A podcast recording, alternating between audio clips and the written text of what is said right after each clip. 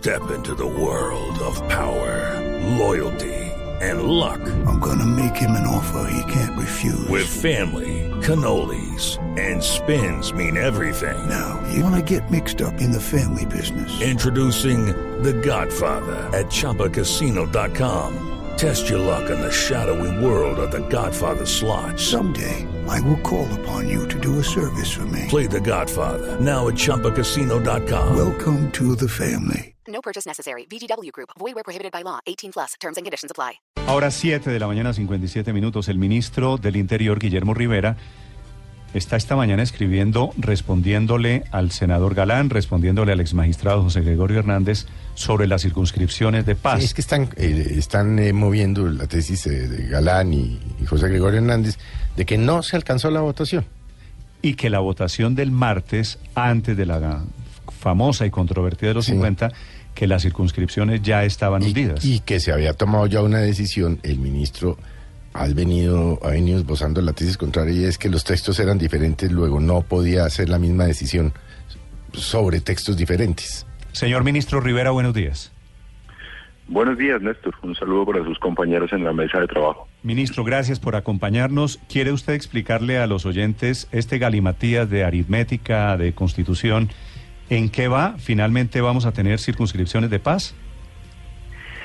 Con mucho gusto, Néstor, pero ¿por cuál quiere que empiece? ¿Por la que sostiene el senador Galán o por la otra que se refiere al número de votos emitidos el día jueves? Es que esos tecnicismos yo creo que yo creo que todos nos perdemos ahí en el detalle del inciso y el artículo. Al final lo que queremos saber es eso en opinión del gobierno está decidido o todavía se pueden caer esas 16 circunscripciones, ministro.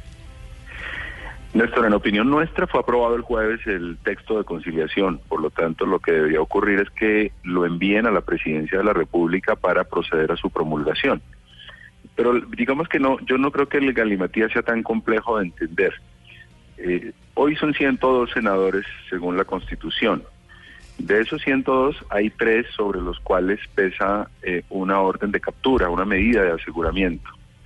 Y hay una reforma constitucional que se tramitó en el año 2015 que señala que para efectos del quórum eh, deben restarse las eh, personas o los senadores sobre los cuales pese una orden de captura o sobre ellos opere la figura de la silla vacía. Por lo tanto, el quórum hoy se hace a partir de 99 senadores y el quórum es lo que define las mayorías. Y en este caso, eh, si son 99, la mayoría absoluta son 50, porque la Constitución no señala que la mayoría absoluta tiene que ser la mitad más uno, señala que tienen que ser la mayoría de los integrantes, y en efecto, si son 99 integrantes, la mayoría son 50. Y así además lo ha reiterado la Corte Constitucional en dos sentencias, que señala que cuando el número sea impar, el número sobre el cual deban contabilizarse las mayorías sea impar, eh, la mayoría absoluta deberá ser entendida como más de la mitad. Y en este caso la mitad ministro- serían 49.5, más de la mitad son 50. ¿Eso es para quórum o para mayorías, que son dos cosas diferentes? Es que no son diferentes, Néstor, Pero el porque, quórum- sí, porque el quórum las es para mayorías sesionar. dependen del quórum. No, claro, pero el quórum es para sesionar y las mayorías son para decidir. Es que el quórum decisorio son las mayorías. Cuando, cuando se establece que hay quórum decisorio es porque están la mayoría de los miembros de una corporación. Por eso es que los dos conceptos no pueden ser entendidos de manera independiente, están ligados eh, indefectiblemente. O sea Pero que- digo, puede, puede cambiar el número, el quórum, ¿cierto? Pero necesariamente no cambia el- las mayorías para decidir. Es que si cambia el quórum, cambian las mayorías. Porque si, si, el, si el quórum decisorio son eh, las- la mayoría absoluta, pues claramente también cambia la mayoría. Mm. Ministro, ¿usted está seguro de, de, de esta teoría? Absolutamente, además porque eh, así lo confirmó la Corte Constitucional, es que el máximo intérprete de la Constitución es la Corte Constitucional y hay dos sentencias, una de ellas es una sentencia de unificación que incluso trae ejemplos muy concretos, que es la sentencia de unificación 221 del año 2015. Yo estuve conversando telefónicamente este fin de semana con la doctora María Victoria Calle, ex magistrada de la Corte Constitucional, quien fue la ponente de esa sentencia, y ella me, me reafirma lo que estoy diciendo. Me lo dijo expresamente. Ustedes tienen razón. El proyecto fue aprobado. Ministro, si fue aprobado el proyecto, ¿por qué usted en la primera declaración del jueves dijo lamentamos mucho que el Congreso haya tomado esta decisión y lo dio por hundido? Porque no habíamos caído en cuenta del número de votos que habían obtenido. Digamos, en, en medio de esa angustia por buscar los votos, cuando el, el secretario del Senado dio por hundido el proyecto, yo estaba por fuera del recinto pendiente de que llegaran más senadores. Luego cuando nos pusimos a hacer cuentas y a revisar nuevamente el reglamento, y además recibí una llamada muy importante, que es la del secretario general de la Comisión Primera del Senado, que es una persona que lleva 30 años en el Congreso de la República, que es la persona so- a la que siempre se le consultan interpretaciones de reglamento, me hizo referencia a las sentencias de la Corte que yo no las conocía en ese momento y llegamos a la conclusión de que el proyecto fue aprobado. Sí. Roy Barreras es el que se da cuenta de esto, porque él es el primero que lo hace público a través de Twitter, porque se había dado por, por derrotado el gobierno. Es decir, es su declaración, pero además también varios congresistas ya entregando declaraciones. ¿Qué, ¿En qué momento y quién es el que se da cuenta del asunto? ¿Por qué no tenían claro eso? Bueno, en ese momento no, no estaba yo al lado del senador Roy Barreras. Yo me di cuenta cuando recibí la llamada del eh, secretario general de la Comisión Primera del Senado, quien me advirtió que el proyecto había sido aprobado, me refirió a las dos sentencias, pero además recordé algo que es muy importante que vale la pena mencionar en esta entrevista, y es que durante la votación de la Jurisdicción Especial para la Paz, varios artículos los aprobamos con 47 votos. ¿Y por qué ocurrió eso? Porque no solamente se descontaron los senadores sobre los cuales ha operado la silla vacía, sino que además hubo que descontar a aquellos senadores a los que se les aceptaron impedimentos. Y luego, con 47 votos, se declararon aprobados varios de los artículos de la ley estatutaria de la Jurisdicción Especial para la Paz. Luego, esto que estoy diciendo ya había sido objeto de aplicación durante, durante un trámite anterior. Por lo tanto, si se sostiene esta teoría, que reitero está respaldada por la Corte Constitucional, hay que concluir que el proyecto fue aprobado. Ministro, ¿quiénes tendrían que firmar en caso de que el presidente del Congreso decida avalar que fue aprobada la reforma constitucional? ¿Quiénes tendrían que avalarlo? ¿Lara y Cepeda? Eh, no, Cepeda. Cepeda porque el máximo intérprete del reglamento es el presidente de la corporación y esta votación se dio en Senado. En Cámara ya se había aprobado. O sea, digamos que Lara ya, ya surtió el trámite que a él le correspondía. Sí. ¿Y qué le dice Cepeda, el presidente del Senado, a usted? La verdad es que no he hablado con él, Néstor, y No, he preferido no. no, hacerlo para que ¿En no, vayan a pensar que estoy haciendo presión. No, no he hablado con él. Pero Sí, ministro. habló con María Pero- Victoria Calle. Está Eh, haciendo, hablé con María Victoria está Calle porque todas las pues, me consultas de parece, rigor. me parece que val- valía la pena ir, digamos, a la fuente de la jurisprudencia. Ella fue la ponente de esa sentencia y por eso yo quería eh, un poco tener la certeza de que mi tesis eh, era acertada. Pero no he querido llamar a Efraín Cepeda para que él no vaya a pensar que estoy ejerciendo algún tipo de presión indebida. Me parece que él debe, debe tomar una decisión. Entiendo que está consultando con un equipo de asesores jurídicos y bueno, esperamos que, que él tome la decisión. Dependiendo de la decisión que tome, pues nosotros definiremos qué camino tomar. Ministro, pero ¿por qué no hacerla más fácil y volver a someter a votación el proyecto? Si ustedes están tan seguros de tener la mayoría, porque por lo menos para la opinión pública la sensación que queda es que el proyecto ni quedó aprobado ni tampoco quedó negado. No, pero es que no, no, no habría razón para volverlo a someter a votación. Es que el No, proyecto pero ya alcanzó tampoco los podrían, votos requeridos. ya se acabó el fast track, ¿no? Además, Mm. Ministro, hipotéticamente, en caso, digo yo, si el presidente del Senado saliera hoy o mañana y dijese que él considera que no fue aprobada y tiene una tesis contraria a la del gobierno, ¿qué pasa en ese momento? Pues hemos, hemos eh, venido estudiando esa hipótesis y una que se nos ocurre es que como lo que mm, ocurre, lo que eh, sucedería es que se expediría un acta en la cual se declare archivado el proyecto, lo que tendríamos es que demandar ante la jurisdicción de lo contencioso administrativo el acta. esa podría ser una opción. ¿Eso ha pasado alguna vez en la historia de Colombia? Eh, bueno, yo no recuerdo exactamente alguna, pero me parece que actas del Congreso sí debieron haber sido demandadas ante la jurisdicción de lo contencioso administrativo. Es, un poco lo que creemos es que el acta es un acto administrativo y en la medida en que esa sea la figura, pues es susceptible de ser demandada ante la jurisdicción de lo contencioso administrativo. Claro, le pregunto porque al final el notario de la sesión del jueves es el secretario general del Senado, ¿cierto? Así es. Y el secretario del general, de- general del Senado dijo, queda hundido el proyecto de la creación de las 16 curules.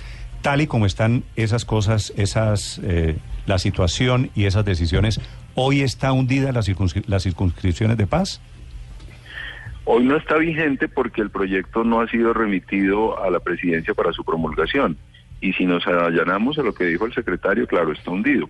Pero como el máximo intérprete del reglamento del Congreso, así lo dispone la, la propia ley que contiene el reglamento, es el presidente de la corporación, por eso yo el día jueves en la tarde le dirigía al presidente del Senado una carta y esa es la carta sobre la cual él deberá dar una respuesta en los próximos días. Él contestó el viernes, o tal vez el jueves al final de la tarde, señalando que eh, iba a estudiar la solicitud que yo le había elevado. Eh, estamos esperando esa respuesta. Una vez él responda, pues sabremos qué camino tomar. Uno que se nos ocurre es demandar el acta ante la jurisdicción de lo contencioso administrativo para que sean ellos quienes diriman esta controversia de interpretaciones. O sea, el Consejo de Estado diciéndole, decidiendo si el Congreso lo aprobó o no lo aprobó. Exactamente, si, si el, la conclusión del acta corresponde con el resultado de la votación o si opina lo contrario. Ministro, ¿y no sería eso dejar en manos de un tribunal de la justicia una decisión política que ya tomó el Congreso de Colombia?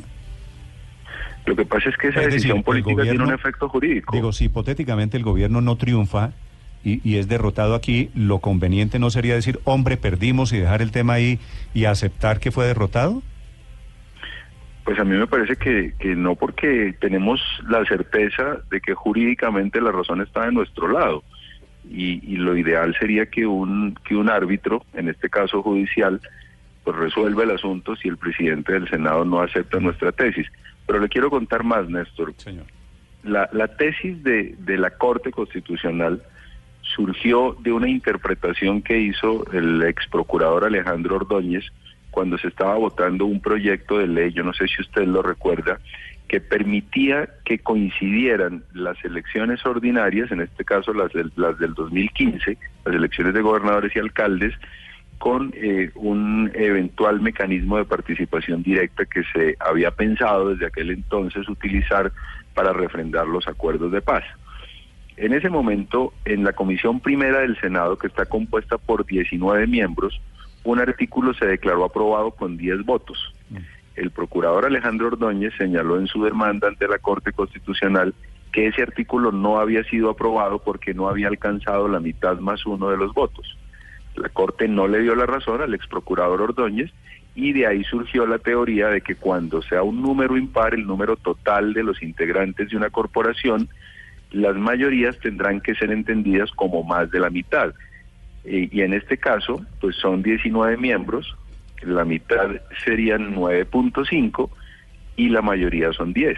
Esa fue la interpretación de la Corte y de ahí surge esta tesis que hemos venido sosteniendo desde el día jueves. Ministro, su antiguo colega de gabinete, el ex vicepresidente Germán Vargalleras, el viernes en Ibagué, pues eh, se quejó de la maniobra del gobierno y pidió que se tramite de nuevo este proyecto eh, con mensaje de urgencia, comenzando la próxima legislatura en marzo. ¿Esa podría ser una opción? Pues es que esa opción, digamos, no, no, no tiene lugar en el tiempo, porque lo que estamos buscando es que en marzo estas 16 zonas puedan elegir 16 representantes a la Cámara. ¿Y no podrían hacer elecciones después, digamos, eh, atípicas para esas circunscripciones? No, porque se trata de unas elecciones del Congreso. Calcule usted cuánto le costaría al país una elección atípica, pudiendo resolverlo ahora Pero- con una tesis de la Corte Constitucional que ha sido además reiterada. Sí. Ahora, ministro, acláreme, hay una cosa ya pasando al fondo. Si el interés del gobierno genuinamente son las víctimas, como ustedes lo han dicho una y otra vez, y se hunde aquí, ¿por qué no lo vuelven a presentar y lo tramitan con tiempo y será las víctimas cuando se pueda. Si no es en el 2018, será en el 2020 o en el 2022. ¿Por Bueno, qué? Quiero decir, esa es ¿por una qué- posibilidad que habría que examinarla. ministro?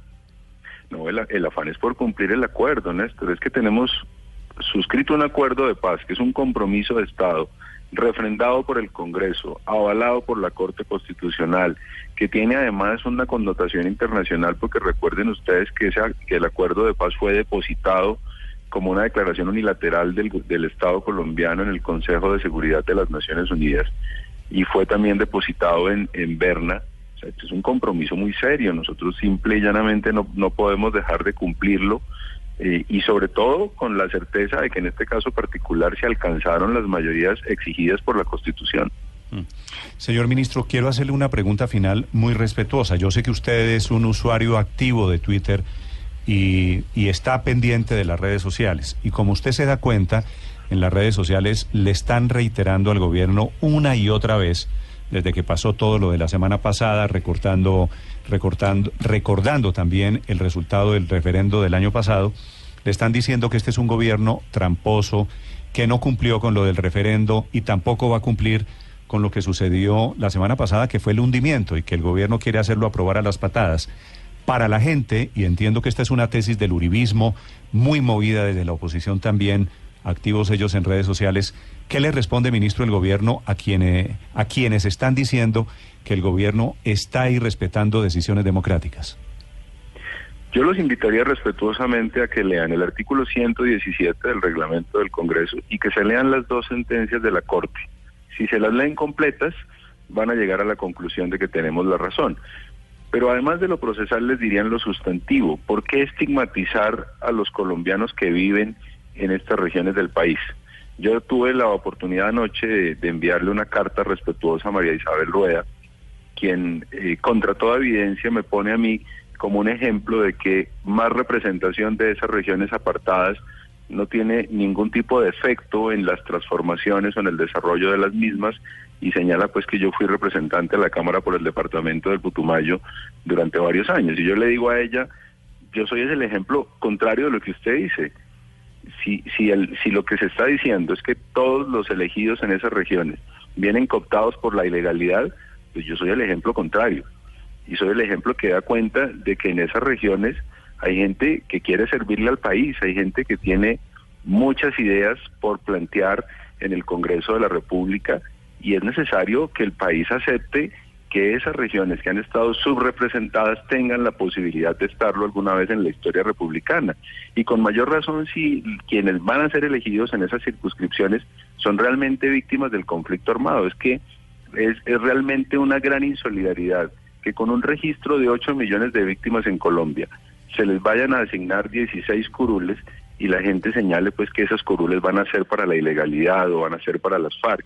Esa es una tremenda injusticia, es una tremenda estigmatización con estas regiones apartadas y con las víctimas. Por eso nosotros defendemos con tanto ahínco en las redes sociales y en los medios de comunicación y en general en el debate público esta iniciativa que seguimos considerando fue aprobada el jueves anterior en el Senado. Muy bien, el ministro del Interior anunciando que si llegan a perder esta batalla, la llevarán a la siguiente instancia que sería el Consejo de Estado. Ministro, un abrazo y muchas gracias. Muchas gracias a usted, Néstor. Feliz Gracias. mañana.